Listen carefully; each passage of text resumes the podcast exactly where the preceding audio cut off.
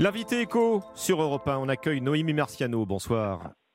Bonsoir. Vous êtes directrice de l'offre conseil Health and Benefits chez WTW. Hein, c'est comme ça qu'on dit. Hein c'est exactement ça. WTW, vous pouvez le dire WTW. À l'américaine. C'est le nouveau nom donc, de, de Grâce à Voix Donc pour l'instant, euh, grâce à vous, ça parle toujours à, plus de monde, euh, j'imagine, avant que vous fassiez complètement la, bascule.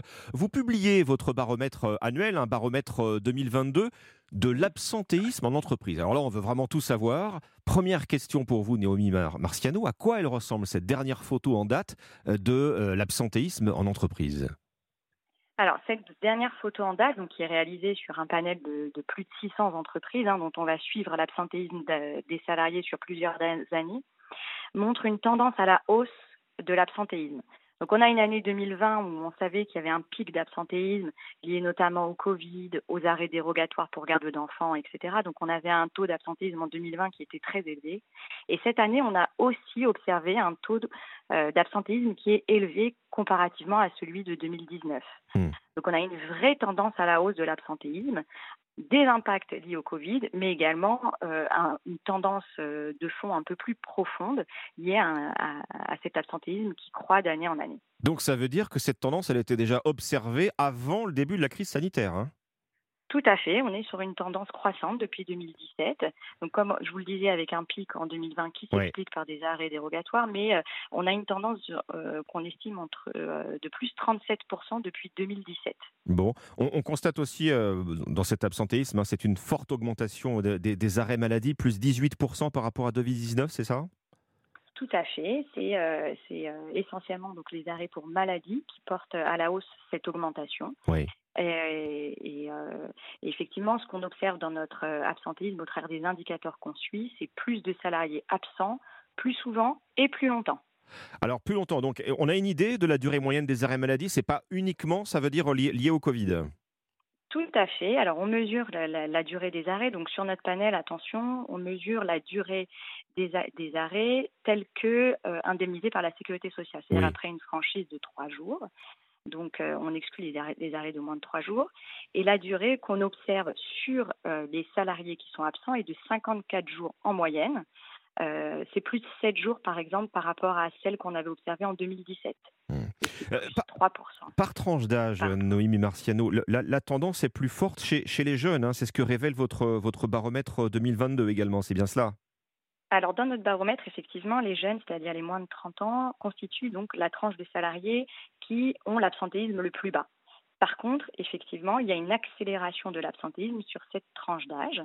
Et euh, on a une progression de l'ordre de plus 26%, hein, toujours sur la même euh, échelle d'observation entre 2017 et 2022. Euh, c'est un problème davantage lié cette fois-ci à la prévalence, c'est-à-dire au nombre d'entrées en arrêt que de durée, que j'évoquais effectivement euh, tout à l'heure. C'est-à-dire qu'on a euh, plus de jeunes qui entrent en arrêt de travail. Mais comment vous l'expliquez ça? Alors pour tout un tas de euh, tout un tas de raisons, puisque effectivement cette enquête, euh, ce baromètre est accompagné cette euh, année d'une enquête qualitative qu'on a réalisée auprès de 1000 salariés. Donc on a effectivement des, explications qu'on peut qu'on peut donner. Alors par rapport à, aux jeunes, on peut citer la perte de sens, le, le un certain désengagement et des priorités qui peuvent être ailleurs moins d'attachement peut-être à l'entreprise, moins de patience pour la reconnaissance. Ils veulent tout de suite accéder à des postes euh, euh, de direction, etc., sans prendre le temps en fait de, d'être dans le poste. On a, euh, sans prendre le temps ou regagner peut-être, Noémie Marciano, pardonnez-moi, regagner peut-être du temps perdu. quand on est très jeune, quand on se lance dans la vie active ou quand on termine ses études, deux ans de Covid, ça pèse très lourd dans une, dans une petite, dans une vie. C'est évident, mais effectivement, il y a, on, est aussi confronté à la génération Z qui est une génération euh, d'instantanéité, qui est très connectée, etc. Et qui du coup euh, a moins peut-être de patience que euh, les générations plus anciennes où on prend le temps d'être dans un poste avant d'accéder à des postes un petit peu plus euh, hmm. euh, encadrant. Quelque chose qui s'est installé depuis la crise sanitaire et qui, qui, qui reste, hein, c'est le télétravail qui est souvent perçu d'ailleurs comme, comme positif. Est-ce que là aussi, euh, ce télétravail a un impact positif ou négatif hein, sur l'absentéisme?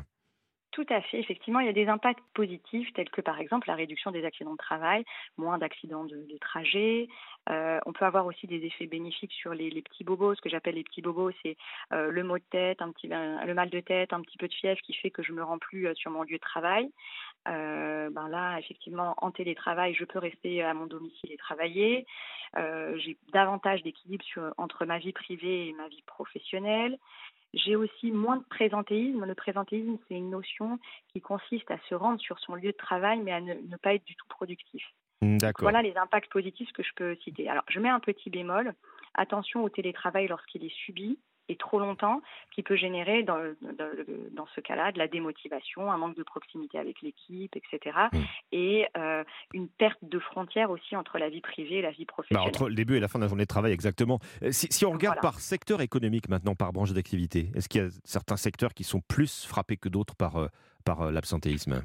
Tout à fait. Comme d'habitude, on regarde notre baromètre avec une régionalité. Les bassins les plus touchés par l'absentéisme sont les bassins les plus industriels, hein, le quart nord-est, avec euh, spécifiquement les régions Grand Est, Hauts-de-France, la Normandie où euh, euh, on explique finalement ce, taux d'absentéisme plus, plus, élevé par une proportion de population non cadre plus importante. Alors ça, c'est par région, euh, ce qui est très intéressant aussi hein, géographiquement, mais, mais je veux dire, est-ce que la restauration peut-être est plus touchée par l'absentéisme ou d'autres branches d'activité, Néoï Marciano Tout à fait, effectivement, dans notre portefeuille, on, on, constate que certains, certains secteurs comme celui de la santé, par exemple, celui du transport, tous ceux qui ont continué à travailler pendant le Covid et qui sont peut-être un peu aussi épuisés par cette crise sanitaire, sont d'autant plus touchées par cet absentéisme. Hum, elles font comment, les entreprises, pour, pour réagir euh, euh, C'est toujours un message, beaucoup d'absentéisme dans une branche, dans, dans, un service. Est-ce que, est que vous savez dire si ces messages sont entendus, si les entreprises ont des, ont des leviers, qu'elles actionnent euh?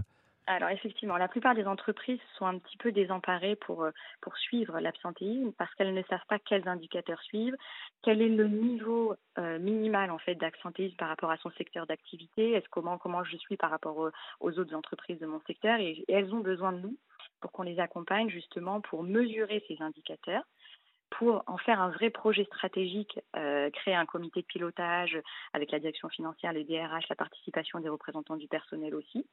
Et puis, elles ont besoin de nous pour aller sur le terrain, pour échanger avec les salariés, pour comprendre les raisons de manière très factuelle et identifier avec eux les axes qu'on pourrait améliorer sur leurs conditions de travail, euh, leur environnement de travail. Baromètre 2022 de l'absentéisme au travail que vous publiez. Euh, merci à vous, Noémie Marciano, directrice offre de conseil chez WTW en France anciennement. grâce à vous, 22h29, vous êtes sur Europe